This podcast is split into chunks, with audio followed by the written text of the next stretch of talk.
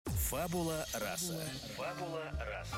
Добро пожаловать в подкаст Яны Семешкиной. Разговоры об искусстве и творчестве длиной в чашечку кофе. Как побороть прокрастинацию, перфекционизм и творческие кризисы. Как разрешить себе творить и стать по-настоящему счастливым. Об этом и о многом другом рассказывают гости подкаста. Режиссеры, писатели, художники и, конечно, звездные эксперты. Ведущие подкаста, журналист и литературный критик Яна Семешкина. Друзья, добрый день! Вы слушаете подкаст «Фабула раса», специальный выпуск, посвященный театральному фестивалю «Толстой уикенд». Сегодня у нас в гостях Вив Грускоп, британская писательница, стендап-комик и журналист.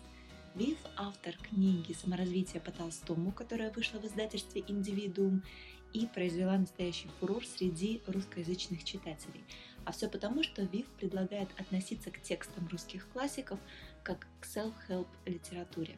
Об этом мы сегодня говорим, в том числе о Льве Николаевиче Толстом, о том, как британцы читают русскую классику, а еще говорим о подкастах поскольку Вив Гроскоп – автор подкаста How to On The Room. Этот подкаст посвящен вопросам публичных выступлений среди женщин. Вив сегодня с нами на связи из Лондона. Вив, добрый день. Мы начинаем по традиции с Блица. Это пять коротких вопросов, на которые вы отвечаете, не задумываясь. Готовы? Угу. Готова. В чем ваша суперсила? Я бы сказала, что моя суперсила — способность говорить на разных языках. Ваш жизненный девиз — фраза, которая вдохновляет. Не суетись под клиентом. а, а что это означает? Это девиз, э, который научил меня русский э, приятель давно. Это такой девиз, э, это он называет девиз французских проституток. Не суетись под клиентом, клиент потеет и соскользнет. Да. Это может быть немножко обидно, но я всегда думаю, что это очень смешно. Это очень смешно. Суть такая, что не нужно лишний раз суетиться, да? Точно, точно. Угу. А третий вопрос. Какими бы тремя словами вы себя описали? Энтузиастка, страстная, passionate, так называется, и любопытная. Три качества, которые вы больше всего цените в людях. Честность, э, мудрость, open-mindedness. Ваше представление о счастье, что для вас счастье?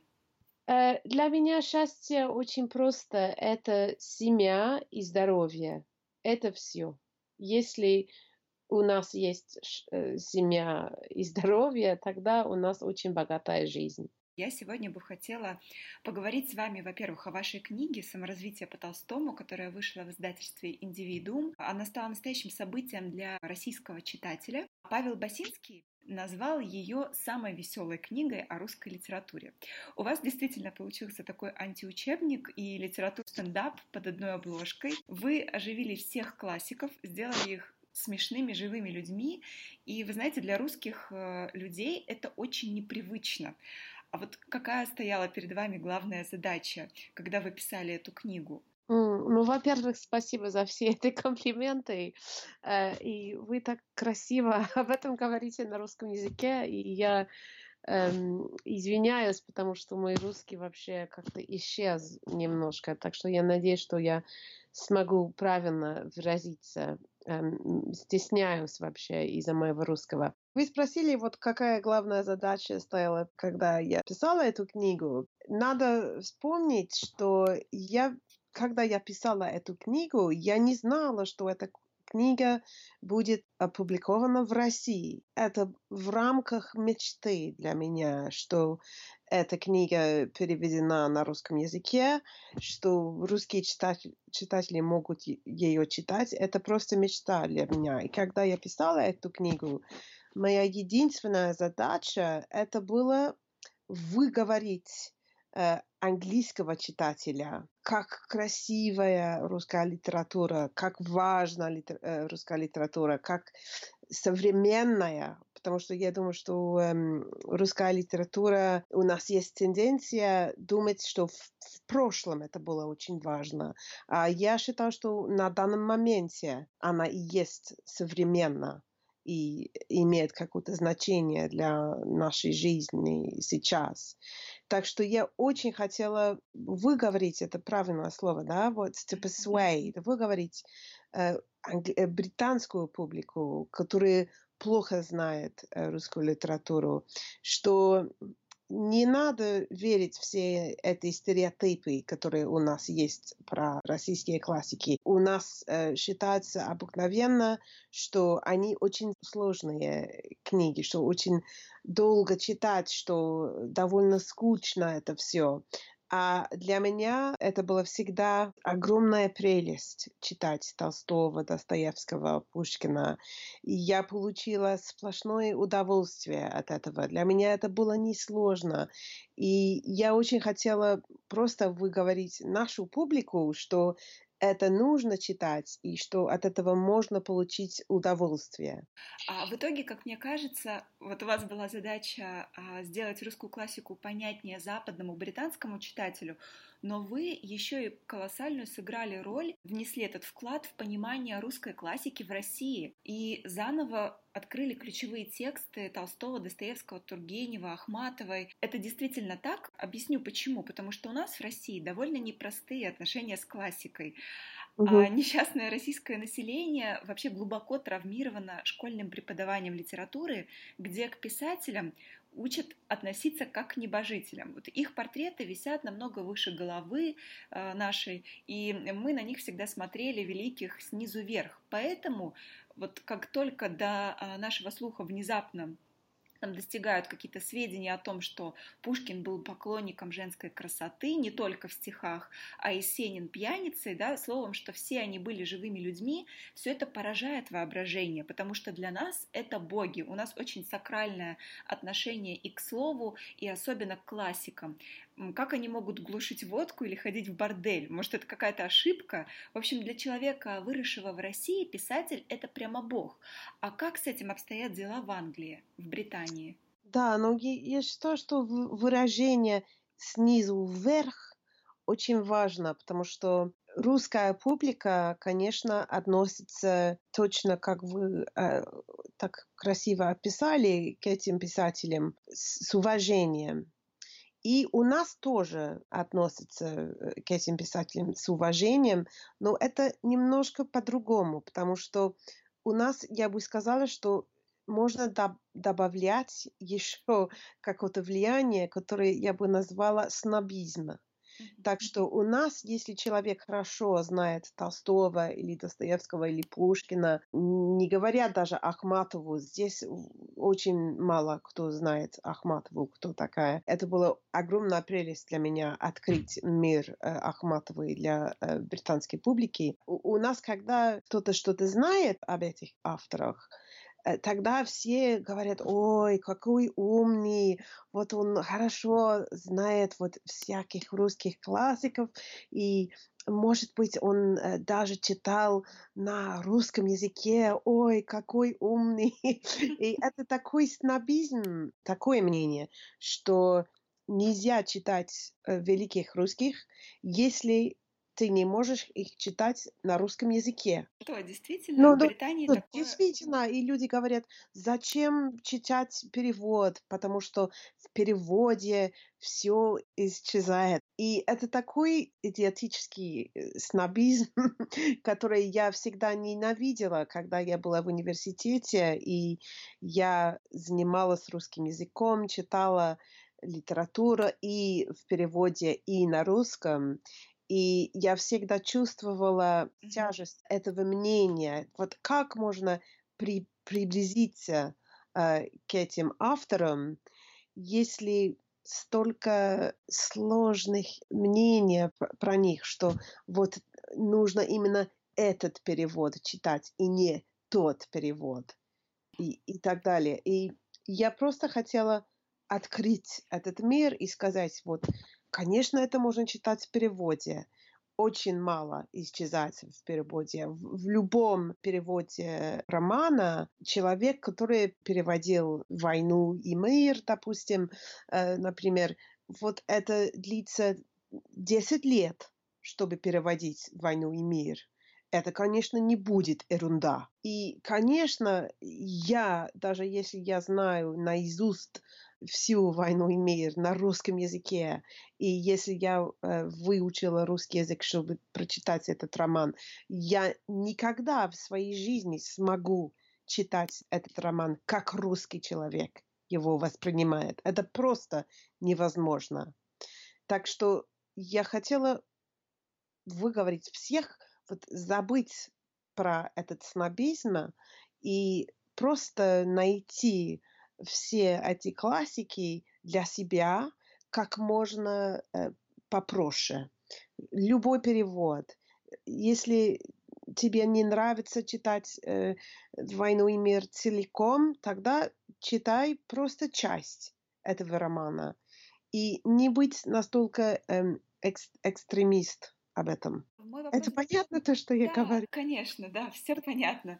Кстати, вот э, вы особенно популярны, знаете, в русскоязычном блогинге, потому что блогеры, которые читают ваши книги, они вас везде отмечают и отмечают то, насколько ваш метод изложения, ваш стиль именно близок к русскому читателю. То есть вот у вас есть определенно какая-то ну, не знаю, русскость, что ли. Возможно, это такая самоирония, которая тоже очень близка русскому человеку и русскому читателю. Поэтому, конечно, все, что вы говорите, э, все это понятно и все отзывается. Но мой вопрос был скорее об отношении к писателю в Британии. То есть вот в mm-hmm. России, да, это отношение довольно Вообще. болезненное. А вот именно в Британии, mm-hmm. то есть у вас а, такая же иерархия выстраивается между читателем mm-hmm. и между классикой, или несколько иначе обстоят дела? Да, очень, очень хороший вопрос. Тяжело отвечать. Это как бы тонкий вопрос. Да, я думаю, что дело в том, не как мы относимся э, к профессии писателя в Великобритании, а как вы в России относ, относитесь к этому. Потому что я бы сказала, э, по всему миру не существует страны, которая обожает писателя, как в России. Вы в России, вот это, настолько, вы столько выкладываете в писателях, что в других странах не сравнить.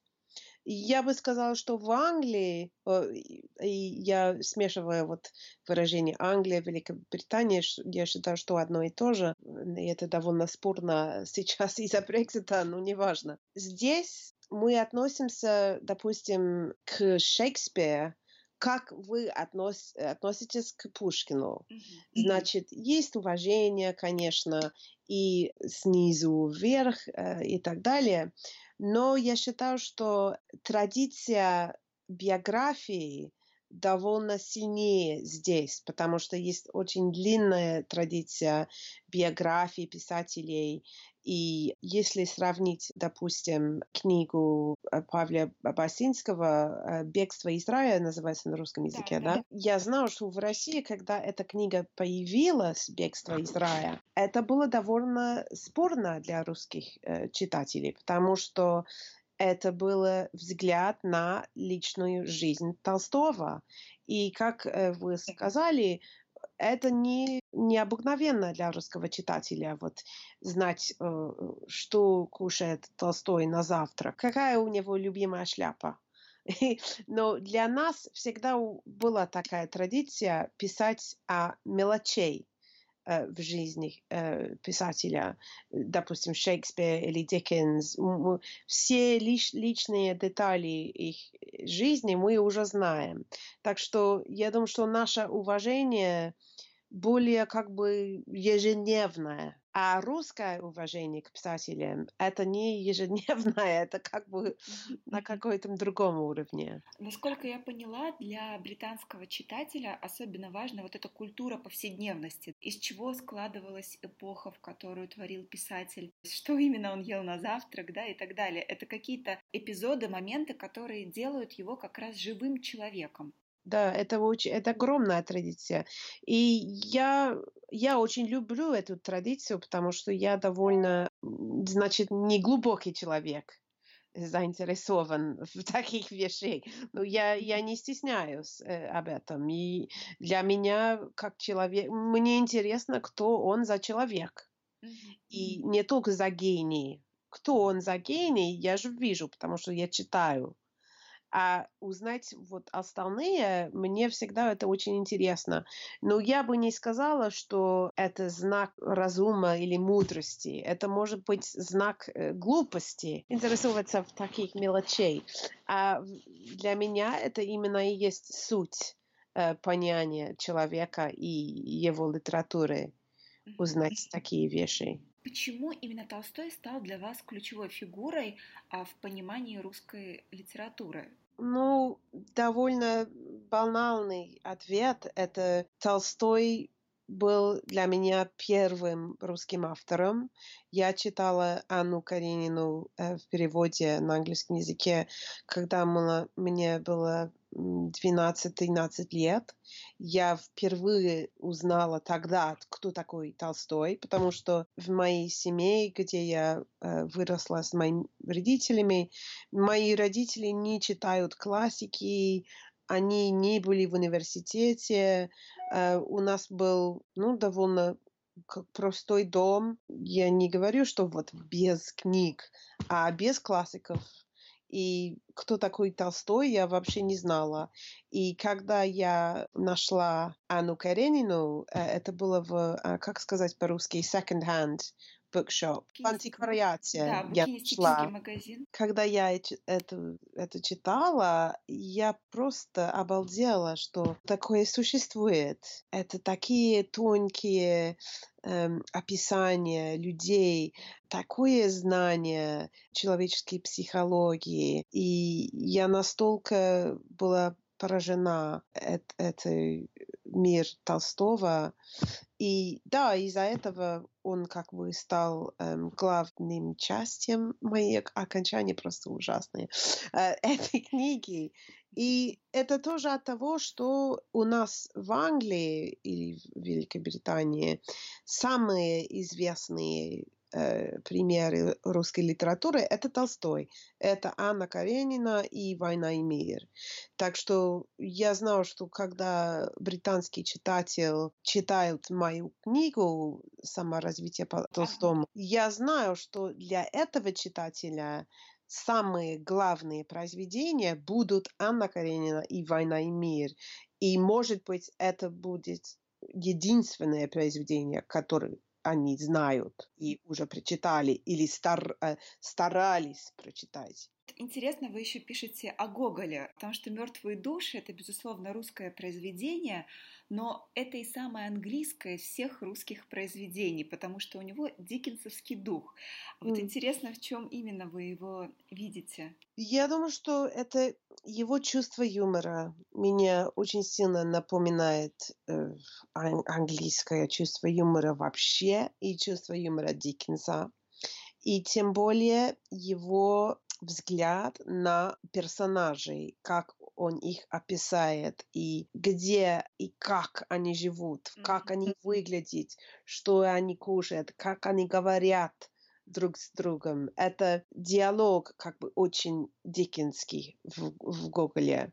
И я, когда я вижу вот его повесть в голове, я вижу мир Диккенса вот эта те же одежда, те же выражения. Это есть просто такой дух, который на, напоминает британского читателя мир Диккенса. Одна из э, идей вашей книги состоит в том, что русская классика может помочь в той или иной жизненной ситуации. И эта идея, да, она еще и выражается в том, что классика остается актуальной и злободневной сейчас. Прошло уже 150-200 лет, а эти тексты до сих пор могут помочь современному читателю.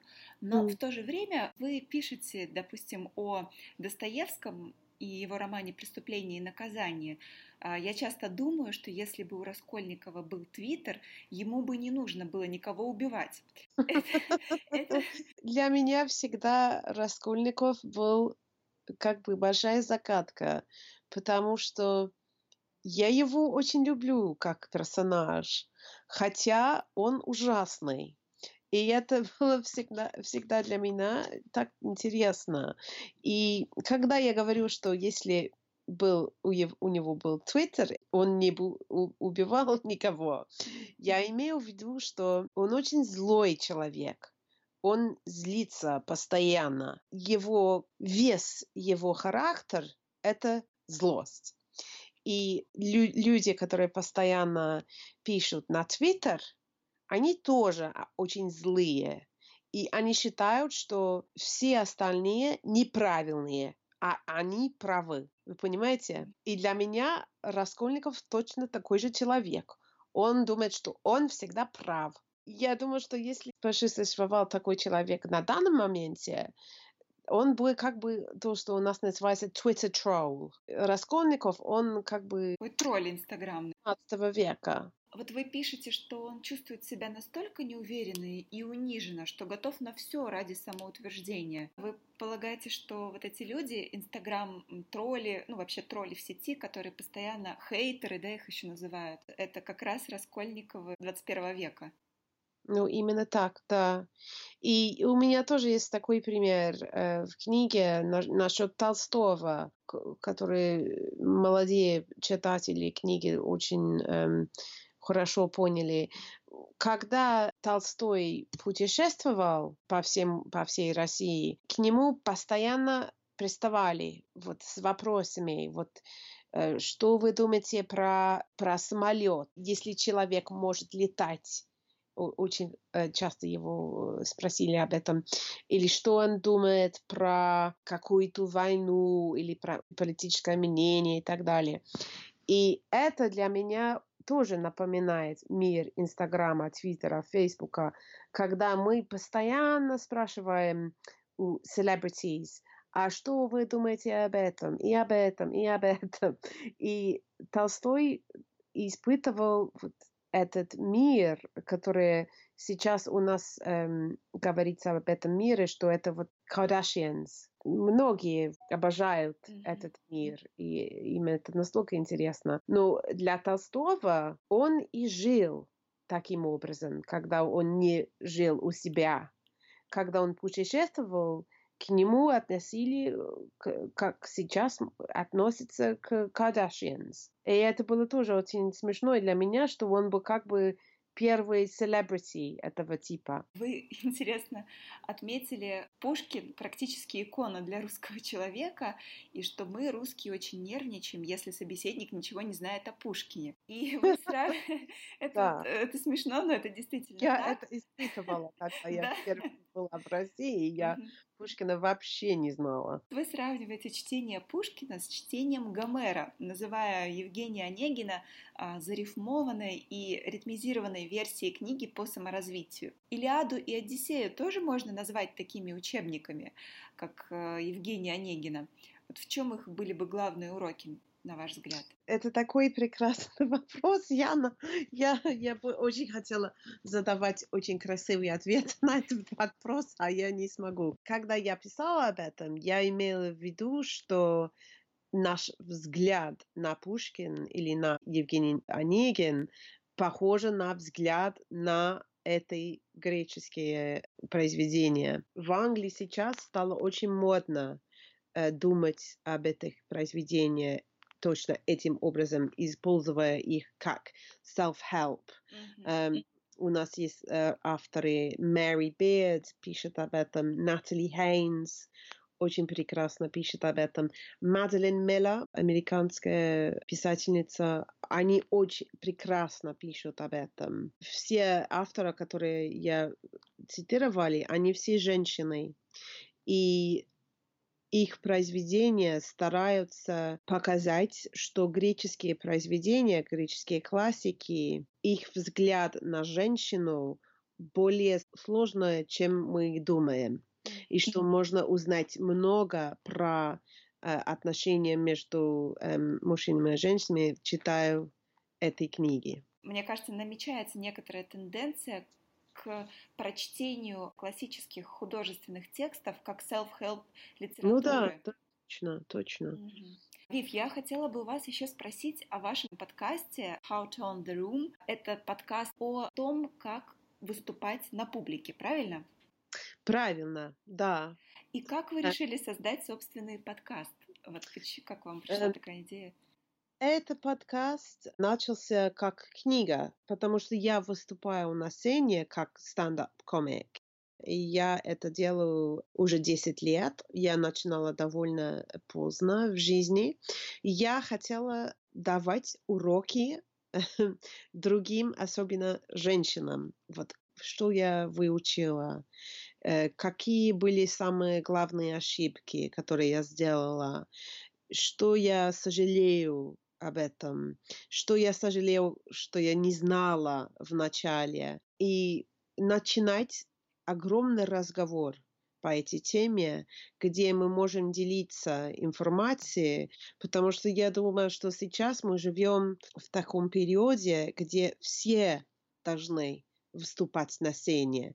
И я, я не имею в виду, что буквально на сцене, но цена такая. Facebook, Facebook Live, Instagram Stories, всякие презентации на работе, интервью всякие даже на работе.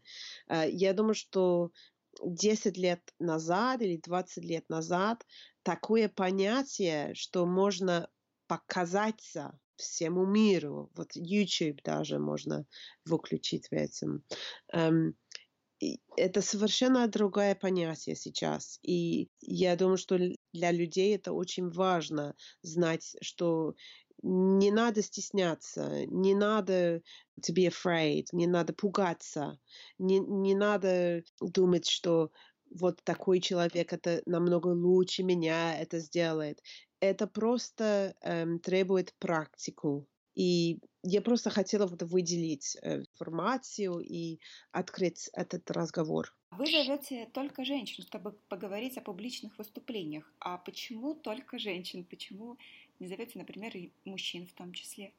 Да, очень-очень хороший вопрос. Меня постоянно спрашивают. Книга, которая эм, опубликована, связан, связана с подкастом, называется How to Own the Room.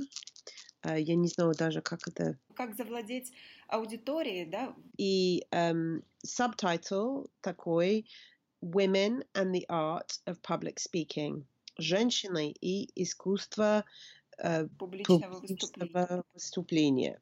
И я писала эту книгу от того, что все книги, которые уже существовали по этой теме, они были все как будто название мужчины mm-hmm. и э, публичное выступление, потому что 90, 95% содержания этих книг были про мужчин или для мужчин.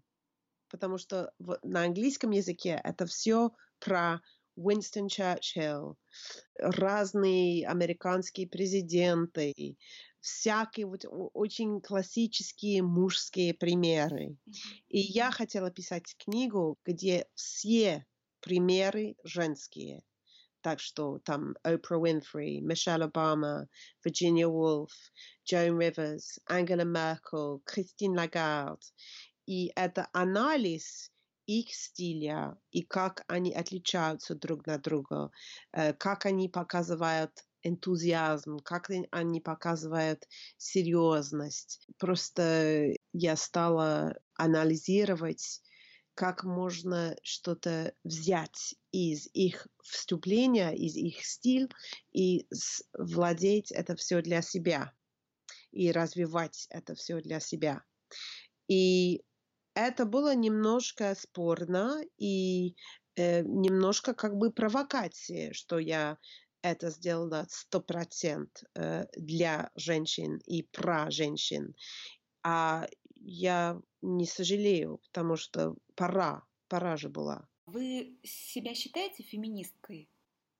Конечно. Можно получать миллион ответов на этот вопрос. Я думаю, что быть феминисткой это обозначает разные вещи для разных людей. Для меня лично это обозначает, что нет разниц между мужчин и женщин. И, конечно, я это не имел в виду буквально. это было бы очень смешно. Э, смотря на жизненный опыт, на жизни, жизненные возможности, нет разницы что женщина может все делать в жизни. Это все, что это значит для меня.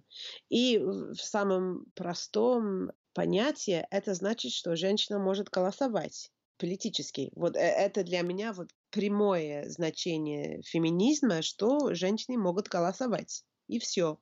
И я думаю, что каждый человек в мире должен верить в этом варианте э, феминизма. Но э, сейчас это очень спорно в Великобритании, вообще на Западе об этом говорить, потому что многие стали думать, что феминизм значит, что женщина лучше мужчины. И я считаю, что это вообще не так, что это про равновесие. Про равноправие а, в социальных и политических правах. Точно, точно. А почему вы вдруг решили записывать именно подкаст? Почему, допустим, не YouTube-канал? А вот подкастинг сейчас в Великобритании, они переживают вот волну какого-то нового интереса? Да, подкасты стали очень модными э, здесь сейчас, довольно, может быть, даже слишком модно, и сейчас, наверное, слишком много подкастов, их всех не мож, невозможно слышать.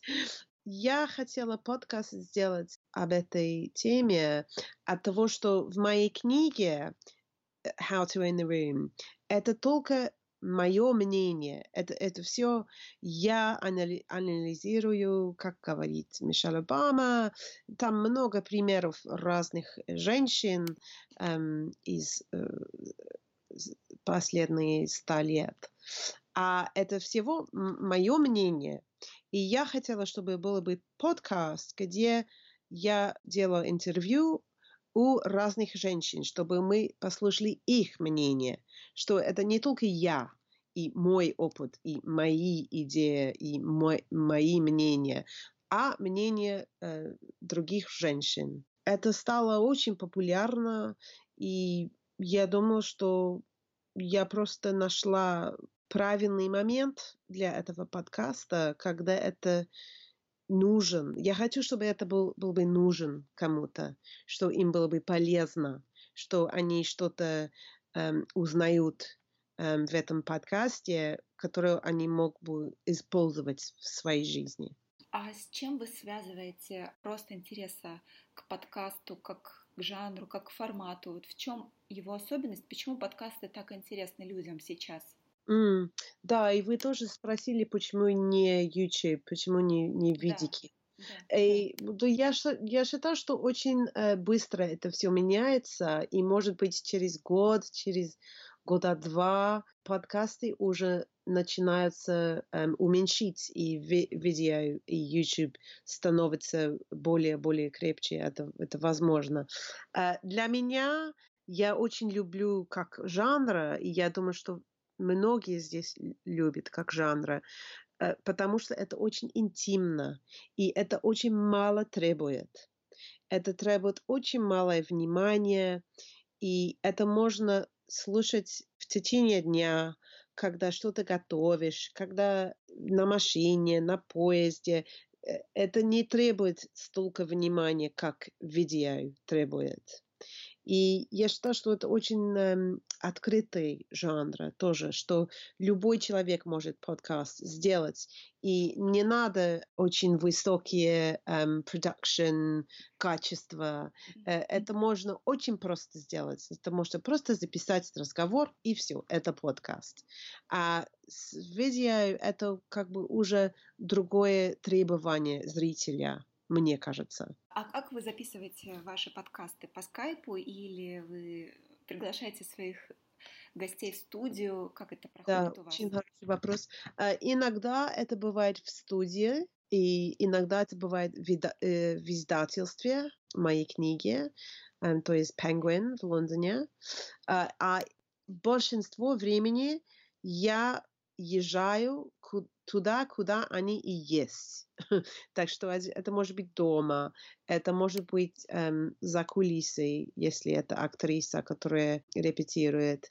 Э, даже с одним при- примером, с эм, Мэри Бейд, очень популярный у нас автор. Единственный способ взять у, него, у нее интервью, потому что она очень занята, я должна была ее водить на машине таксистка.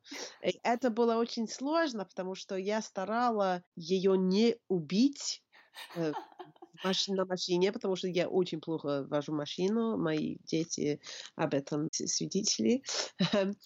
И я старалась ее не убить и одновременно взять э, интересный, умный интервью. И это было очень сложно. Но, так что я, я это делаю как можно им, импровизированно, чтобы не было бы слишком чисто. То есть вы не высылаете заранее список вопросов, как я вам вчера выслала, а, нет, нет, на самом деле я очень люблю это, э, я очень люблю, как вы это сделали, особенно от того, что русский язык, конечно, не мой родной язык, как всем уже известно. Эм, а, а это было очень полезно для меня, вот прочитать э, вопросы заранее, подумать немножко, как это все выразить на русском языке. А нет, я наоборот, когда я беру интервью у кого-то, э, я очень сильно готовлюсь, я все читаю, я, может быть, для себя вопросы какие-то пишу. А когда мы face-to-face, mm-hmm. Я все это забываю. Мне интересует, какая у нас связь на данном моменте. То есть получается, что вы какую-то эмпатию, да, свою постоянно тренируете. Вы в своей беседе идете скорее за собеседником или его ведете за собой? Ну, условно говоря, у вас есть вопросы, которые вы хотите задать и ответы на которые хотите получить. Этот план может быть нарушен, если вы видите, что ваш собеседник настроен иначе, что ему важно высказаться как-то по-другому. Ну, точно, да. И я хочу, что, э, когда я беру это интервью, я хочу, чтобы было что-то непредсказуемое и что-то интимного, и что-то, которое мы уже не, не слышали. Эти персонажи, наверное, не очень известны в, в России, но такие персонажи, как Найджела Лоусон, Мэри Портас. Это разные вот персонажи, которые очень известны в Англии. У них взяли интервью уже миллион раз. Мы уже знаем то, что они э, говорят про их жизнь, про их карьеру, про их телесериалы или что угодно. И я хочу, чтобы интервью был оригинальным, чтобы у них был шанс говорить про какие-то темы, которые мы еще не слышали. Чего вы обычно начинаете а, разговор? Вот чтобы расположить к себе собеседника, например. Я очень часто начинаю разговор с вопросом What does it mean to you to own the room? Тоже есть блиц, да, такой заготовленный? Ну, да, это обозначает для вас, как вы сказали, how to own the room на русском языке? Завладеть аудиторией, да? Да, да, что это, как это выглядит для вас? Что это значит? Это был бы у меня первый вопрос. Вив, спасибо вам большое за этот разговор. Я очень жду встречи с вами в рамках фестиваля Толстой, Толстой Викенд, а, который будет в Туле 5 по 7 июля, и вы как раз 6 июля будете в Туле давать публичное интервью. На него можно бесплатно зарегистрироваться. Друзья, мы вас с ВИФ вместе приглашаем, а приходите, и вы сможете лично задать вопросы Вив Грускоп, автору книги «Саморазвитие по Толстому», внимательной читательнице русской классики. А, спасибо еще раз вам большое, Вив. Спасибо. Это вам спасибо, это было очень приятно.